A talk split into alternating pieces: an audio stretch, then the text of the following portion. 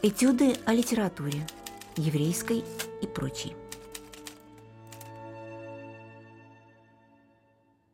Добрый день, меня зовут Валерий Дымовец, и мы продолжаем разговор о переводах еврейской поэзии, поэзии на идише на русский язык. Я в предыдущем нашем разговоре пытался представить общую ситуацию с той проблемой, которая возникает при попытке представить развитие поэзии, еврейской поэзии в XX веке современному русскому читателю. Где-то в 90-е э, годы, когда я заинтересовался идишем, заинтересовался литературой на идише, выучил этот язык, стал помаленечку осваивать, так сказать, разных авторов, читать, как-то расширять свой кругозор, которого у меня до этого, естественно, не было, я осознал для себя две вещи. Вещь первая. В 20 веке, то есть литература на начинает развиваться с середины 19 века, литература в современном, новоевропейском смысле этого слова, то есть не фольклор, не эпос, не там религиозная литература, а светская, авторская литература, приверженная системе европейских жанров там, и так далее. А она начинает развиваться в середине XIX века, но, конечно, достигает колоссального подъема и рассвета именно поэзия, только начиная с десятых годов XX века. До этого еврейская поэзия не то чтобы не существует, но она сравнительно мало интересна. Вот с десятых годов XX века, когда появляется сначала еврейский модернизм, потом авангард на идише, вот тут, конечно, море разливанное всяких замечательных имен первоклассных, очень ярких, очень странных, друг на друга не похожих, принадлежавших к разным литературным группам или ни в какие группы не входивших. В общем, целая большая, огромная, запутанная история. Тысячи книг, десятки журналов и альманахов, целый-целый литературный мир. Да?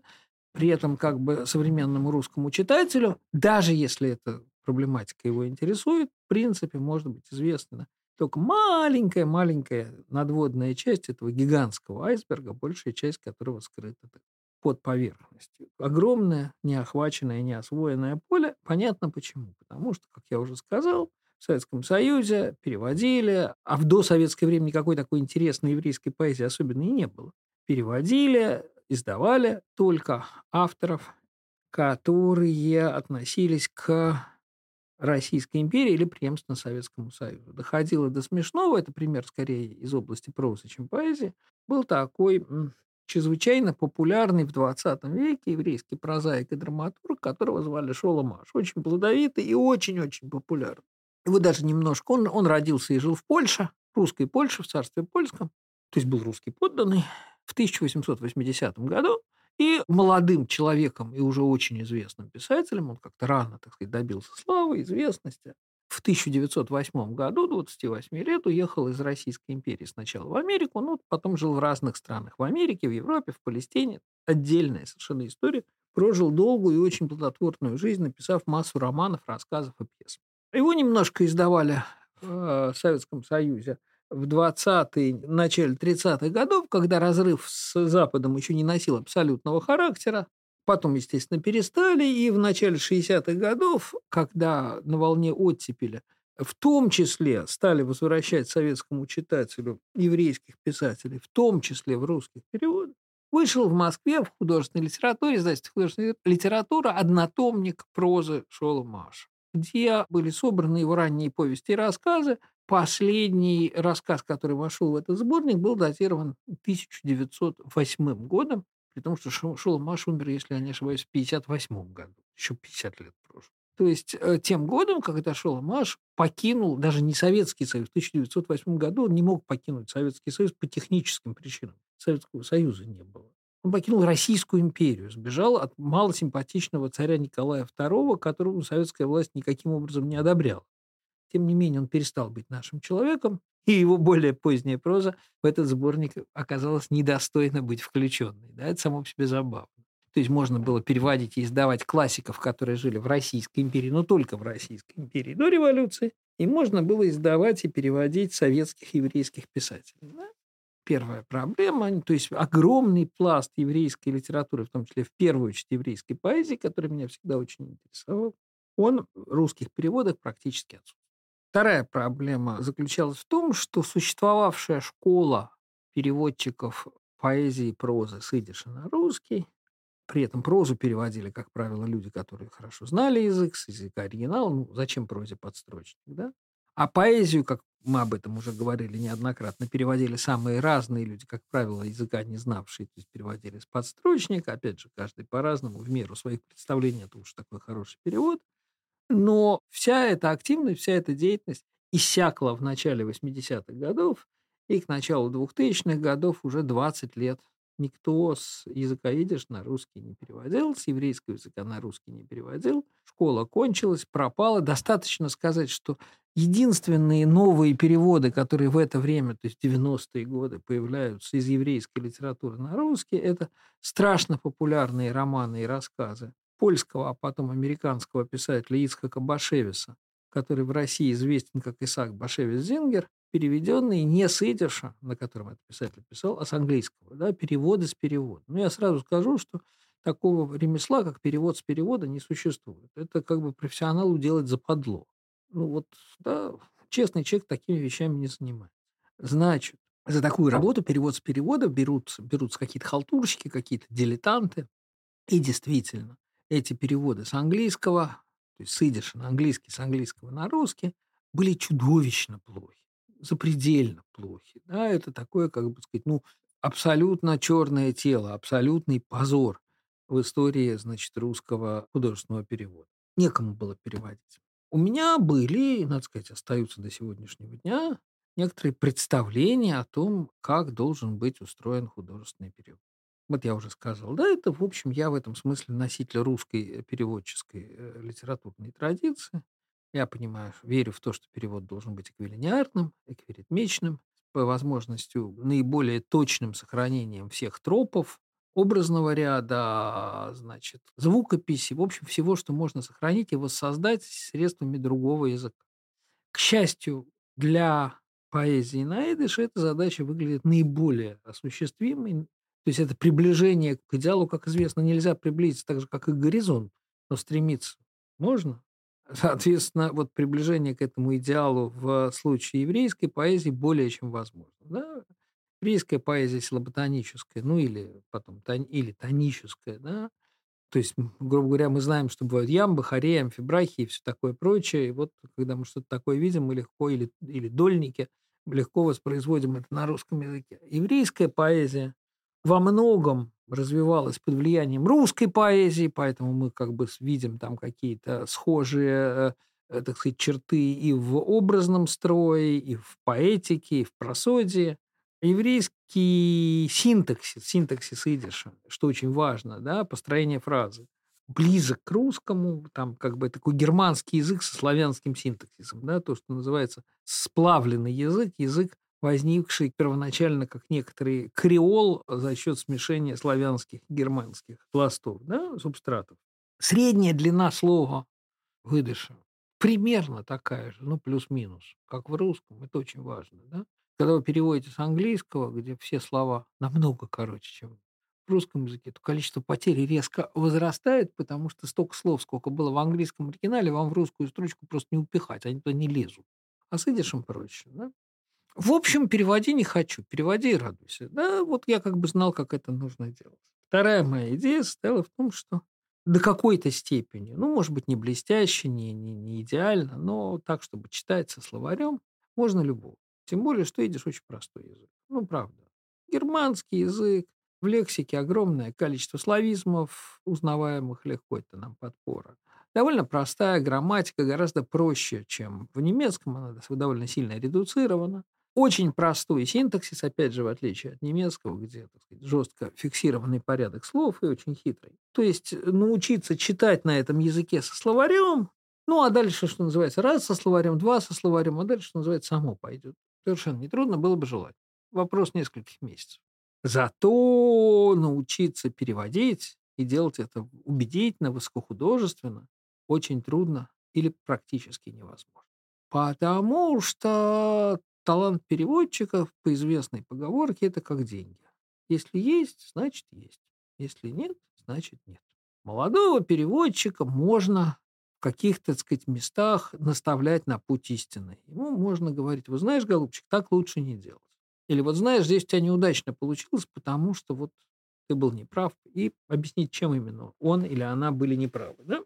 Для того существовал, собственно говоря, то место, где меня сделали переводчиком, и не только меня, но людей гораздо более талантливых, чем я.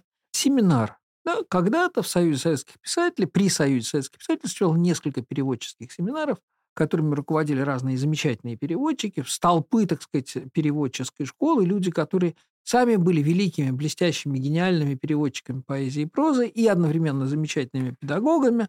И самым лучшим, самым таким знаменитым семинаром руководил великий переводчик великий учитель Эльга Львовна Ленецкая. Собственно говоря, из ее семинара вышла почти вся ленинградская переводческая школа. Да? Ленецкая была и великий практик перевода, и великий его учитель, научатель этому ремеслу. Я много лет ходил в этот семинар. Собственно, это был последний набор ее семинара. Она уже была очень пожилой человек, что не мешало ей, так сказать, блистать и язвить. Она была довольно язвительная дама. Она всегда говорила, я не могу никого научить, как надо переводить, я могу научить, как не надо переводить. Да? И это дело очень хорошо. То есть у меня было представление о том, вот как, как можно так сказать, править переводы, как с ними работать.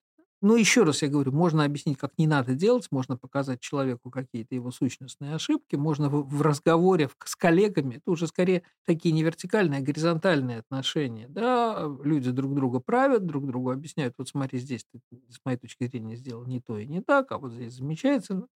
Но для этого нужен некий, так сказать, врожденный талант. Обучить языку гораздо проще, гораздо проще. Я не только к тому времени уже, это речь идет о конце 90-х годов, начал пробовать свои силы в переводах с идиша, но и вот где-то в это время подговорил, убедил, заговорил зубы, соблазнил, еще есть несколько хороших глаголов, своих друзей, своих коллег, замечательных поэтов и переводчиков, которые согласились после моих, так сказать, страстных призывов, что называется, попробовать. И выучить до какой-то степени, кто лучше, кто хуже, этот загадочный еврейский язык. Надо сказать, очень в этом преуспели. В сущности, приставал я, естественно, к большому количеству людей, а преуспел с меньшим количеством. Но, тем не менее, улов был очень хороший. И вот так в нашем городе впервые после огромного перерыва появились профессиональные переводчики с идиша, которые научились эту работу работать на высоком профессиональном уровне. Никаких подстрочников, естественно, все с языком оригинала, то есть как бы все по-взрослому. Вот как они, если бы переводили с немецкого или с английского, или, не знаю, с французского. Собственно, давайте и перечислим этих героев. Это прекрасный поэт, имевший опыт переводческой работы, перевода с английского. Собственно, один из, ну, теперь уже самых известных петербургских поэтов среднего поколения, или уже, наверное, старшего теперь, не знаю, как там это считать, Валерий Шубинский. Да? Он потратил некоторое время на изучение идыша, довольно много переводил с этого языка, но потом как-то вот оставил, к сожалению, свои усилия в этой области. Это был для него такой, ну, как бы эпизод все-таки. Это замечательный переводчик с английского и французского. Это профессиональный переводчик. Мой товарищ по семинару Ленецкой. Она там была самой младшей. Александра Глебовская. Я думаю, что ее переводы многие знают и любят. В частности, она пересадила на русскую почву общего любимца медвежонка Паддингтона, да, значит, которого, наверное, все очень любят. И перевела, вообще говоря, огромный массив текстов с английского, я говорю, в меньшей степени с французского, прежде всего прозы, прозы английской и стихов, а вот, наверное, один из основных сейчас, так сказать, рабочих людей в сфере художественного перевода с английского. Там речь и о художественной литературе, о нонфикшн, и о научной литературе всякой. Ну и стихи она тоже замечательно переводит. Э, вот она как раз не, не, не поэт, не писатель, она именно профессиональный переводчик, так же, как и я. И это, наверное, ну это уже точно среднее поколение, поскольку речь идет о 50-летнем человеке. Я считаю, что один из самых талантливых, может быть, самый талантливый современный русский поэт, ну, по крайней мере, из тех, чье творчество я хорошо знаю, это Игорь Булатовский. Игорь Булатовский блистательный поэт и блистательный переводчик. Вот как, как Заболоцкий. Так бывает, когда человек существует в двух профессиях и в двух ипостасях, даже не очень родственных друг другу и не очень дружественных. На самом деле между оригинальным творчеством и художественным переводом есть серьезный зазор. И вот он как бы блистателен и там, и там. Он очень много переводил с французского, отчасти с польского. Например, у него очень хорошие переводы из Верлена, очень интересные. Ну вот. Кроме того, он лингвистически очень одаренный человек, он быстро и легко выучил идиш и, собственно говоря, много очень перевел с идиша и продолжает переводить. И, наверное, четвертый человек, которого нужно назвать, с другой как бы стороны баррикад, это такой поэт, писатель и лингвист, тоже наш земляк, петербуржец, тоже человек средних лет, около 50 ему сейчас. Эсроил Некрасов, который был как раз одним из моих учителей, даже человек, который блистательно знает этот язык, до тонкости, до мелочи, и которого я как бы вот это, так сказать, обратная ситуация довольно редкая, да, не от э, искусства перевода к языку, а от языка к искусству перевода предложил попробовать свои силы вот в переводе. Дело в том, что Исруэл Некрасов а, один из лучших на сегодняшний день, отнюдь не только в России. Тут в России мало с кем можно соревноваться. Я в России в современной знаю только двух литераторов, пишущих на идыше, и оба, кстати, живут в Петербурге. Исруэл Некрасов и Юл Матвеев. Исруэл Некрасов очень интересный, очень яркий поэт современный, пишущий на идыше, недавно издавший свою первую книгу стихов. Как раз в серии «Библиотека современной еврейской литературы» есть такая продолжающаяся серия в Израиле.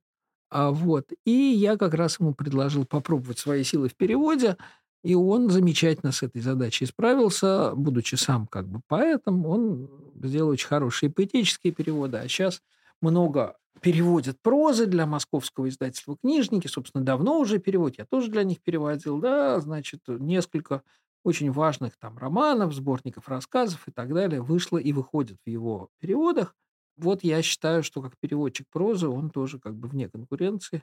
Я считаю, что наверное, один из лучших переводчиков э, прозы. Сразу забегая вперед, сразу забегая вперед, скажу, что в прошлом году а, в том уч- учреждении, в котором я работаю, в Европейском университете в Санкт-Петербурге, благодаря щедрой помощи спонсоров, то есть прежде всего Российского еврейского конгресса, удалось э, воссоздать каком-то смысле тот переводческий семинар, который наставлял и меня, и многих моих коллег на путь истины в дни нашей молодости. То есть переводческий семинар, который как бы занимается с молодыми переводчиками, переводами про поэзию и прозы, но в данном случае переводами только с идиша, да, это такая двухгодичная программа, очень хорошая, на которой учатся 9 человек, наши слушатели. Вечерние это, естественно, занятия, взрослые люди – они изучают язык, собственно, его до известной степени уже выучили, поскольку сейчас идет второй год обучения, слушают лекции, семинары, посвященные разным аспектам там, истории и культуры, ориентированных на именно язык с тем, чтобы как бы контекстуализировать те тексты, которые они переводят. И там есть два замечательных творческих семинара. Семинар для, по переводу поэзии, который как раз ведет Игорь Булатовский, и семинар по переводу прозы, который ведет Александра Грибовская. Что я могу сказать? Вот э, мы, это я уже сильно забежал вперед, это я уже забежал прямо в сегодняшний день, а мы вернемся с вами к началу 2000-х годов, когда у меня стала вызревать идея вот некой такой маленькой антологии, сборника поэтических переводов с на русский язык, да, когда оказалось, что у меня под рукой уже есть какие-то переводчики, люди, которые худо, бедно, с моей помощью, со словарем, а, а потом уже и не худно, и не бедно, а нормально могут э, разобраться с еврейским текстом и превратить его в русское стихотворение. Да? Значит, мы, естественно, стали думать о планах такой антологии и довольно быстро поняли, что сделать ее всеобъемлющей, ну, то есть покрывающей все пространство еврейской поэзии, это несколько десятков имен, ну, просто невозможно. Все-таки нас пятеро. Булатовский, Глебовская, Некрасов, Шубинский, ваш покорный слуга, Валерий Дымшиц. Столько всего перевести мы, сколько накопилось, так сказать, за годы. Все эти авгиевые конюшни, так сказать, разгрести нам не под силу. Мы решили остановиться только на тех поэтов, которые никогда не появлялись на русском языке, в силу того, что они, им, так сказать, в кавычках, не повезло прожить свою жизнь в Советском Союзе, что они как-то, значит, еще до всякой революции оказались за его пределами, никогда в Советском Союзе не жили, и, соответственно, вот по вышесказанным причинам никак не попадали в когорту литераторов, писателей, пишущих на языках народов СССР. Да? То есть их значение для развития еврейской литературы огромно, качество их текстов прекрасно, а то, что эти тексты никогда не существовали в переводе на русский язык, их имена никогда не были известны русской аудитории. Да? То есть что-то совсем новое. Вот так, исходя из этих презумпций, вот есть переводчики с идиша. То есть замечательные поэты и переводчики, которые выучили этот язык или, наоборот, хорошо знали язык, ну, вот как Некрасов, да, исключение, но решили попробовать свои силы в переводе на русский. Есть принцип отбора текстов, то есть это авторы, которые я еще раз говорю, никогда не были представлены на русском языке. И есть вот желание, ну и в какой-то момент появившаяся возможность эти тексты издать. Так, в издательстве Европейского университета в Санкт-Петербурге 2012 году появилась книжка «Бумажные мосты». Вот она с подзаголовком «Пять еврейских поэтов». Да? Книги, как иллюзии, тоже имеют свою историю. Скоро сказка сказывается, не скоро дело делается. В общем и целом, на подготовку этой небольшой книжки у нас ушло 10 лет, но зато она получилась ровно такая, как нам хотелось. Как я ее себе видел, туда вошли действительно пять крупнейших поэтов, которые никак не были своей творческой биографией связаны с СССР. И это далеко не конец списка, да, можно было бы еще пять других, а потом еще пять других, и это были бы не менее интересные и яркие авторы, да. Как сказал Бродский, из забывших меня можно составить город, вот из поэтов, не вошедших в эту антологию, тоже можно было бы составить, если не город, то многотомное издание. Просто наши силы, наши ресурсы были ограничены, мы выбрали тех, кто нам нравился, тех, кого мы в первую очередь хотели представить русскому читателю. Это первое. И второе, вот я говорю, что критерий, что они все никогда по-русски не были представлены. Ну, в сущности, э, на этом описании книжки можно было бы завершить, если не добавить еще одну важную вещь. Да? В 90-е годы я был очень дружен, несмотря на огромную разницу в возрасте, с замечательным петербургским художником Давидом Ноевичем Габерманом, художником, искусствоведом, исследователем народного искусства, ну, прежде всего, конечно, художник. Имя Габермана не то чтобы широко известно, хотя у него было пару больших выставок при жизни. К столетию его, уже после его смерти, естественно, в 2012 году, поэтому как раз было много выставок, посвященных жизни, деятельности и творчеству Габермана. Сто лет художнику, он 1912 года рождения. В том числе эта книжка в некотором образом была издана к его столетию. Да? Было довольно много выставок, включая огромную такую, как бы сказать, выставку, где были представлены все аспекты его творчества. На, в Музее истории Петербурга на Галерной улице. А большую выставку его фотографий, он еще был прекрасный фотограф в Росфото и так далее и тому подобное. Как раз когда мы начали работать над этой книгой, Давид Ноевич Гиберман прожил долгую жизнь. Он родился в 1912 году в Минске, умер в Петербурге в декабре 2003 года, не дожив месяца до своего 92-летия и работал до последнего дня, был бодр, свеж, так сказать, молод и душой, и телом, а умер не от старости, а от болезни. Все мы в этом смысле. Ничто, что называется, не предвещало. Возраст здесь был как бы и ни при чем. Да? Незадолго до смерти, вот в самом начале 2000-х годов, Габерман сделал огромную серию маленьких таких рисуночков, как марки почтовые. Это были, на самом деле, карандашные эскизы, будущих композиций, которые он затем хотел превращать в, большие, так сказать, в большую станковую графику. Он так всегда работал. Я увидел это его последнюю серию. Последнюю серию она меня совершенно потрясла. Мне кажется, что эти рисунки абсолютно прекрасны.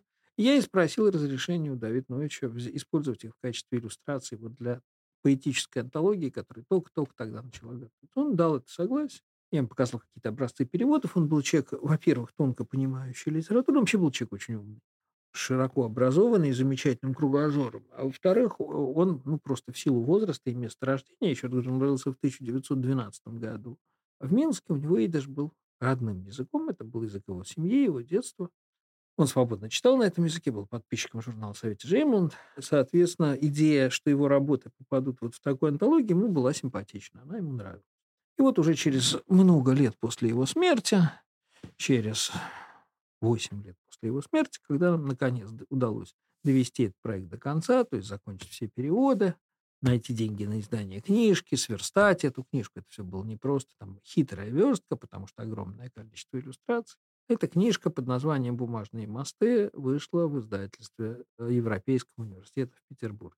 Боюсь, что сейчас ее уже, наверное, даже, может быть, не купить. Ну, или, может быть, можно где-то там, не знаю, на Озоне найти, потому что она из издательства давным-давно ушла. Ну, естественно, с 2012 года прошло 10 лет, тираж давным-давно распродан. Ну, наверное, где-то можно найти ее в библиотеках, или в магазине старой книги, или еще где-нибудь. Дальше, собственно, наша задача очень проста. Нам предстоит обсудить тех поэтов, которые оказались под обложкой этой книги, их биографии, их творчество, образцы их поэтической работы и обсудить, как переводчик, тот или иной переводчик, я вот перечислил несколько имен, работает над этим переводом, почему он выбирает те или иные решения. Поскольку я был составителем и редактором этой книги, то очень хорошо представляю, как эти самые переводы создавались в спорах, в том числе со мной, как с редактором. Ну, таких мирных, дружеских спорах. Никто никого не пытался убить. Таким образом, мы как бы вот сможем поговорить о современной школе перевода поэзии с э, идиша на русский. Я так понимаю, что такая поэтическая школа, такая систематическая переводческая активность существует только в одном городе на свете, а именно в Петербурге сейчас. Во многом, конечно, это происходит благодаря моим друзьям, которые на протяжении долгого времени не бросают это дело, продолжают работать как переводчики. Кроме вот этой книжки «Бумажные мосты» вышло много других переводов, прозаических и поэтических, с сделанных вот этой командой, но это уже было потом, да? Ну вот, собственно, об этом мы, наверное, о содержимом этой книжки, о тех поэтов, которые собрались под ее обложкой, о том, как они были воссозданы по-русски, мы и поговорим в следующий раз.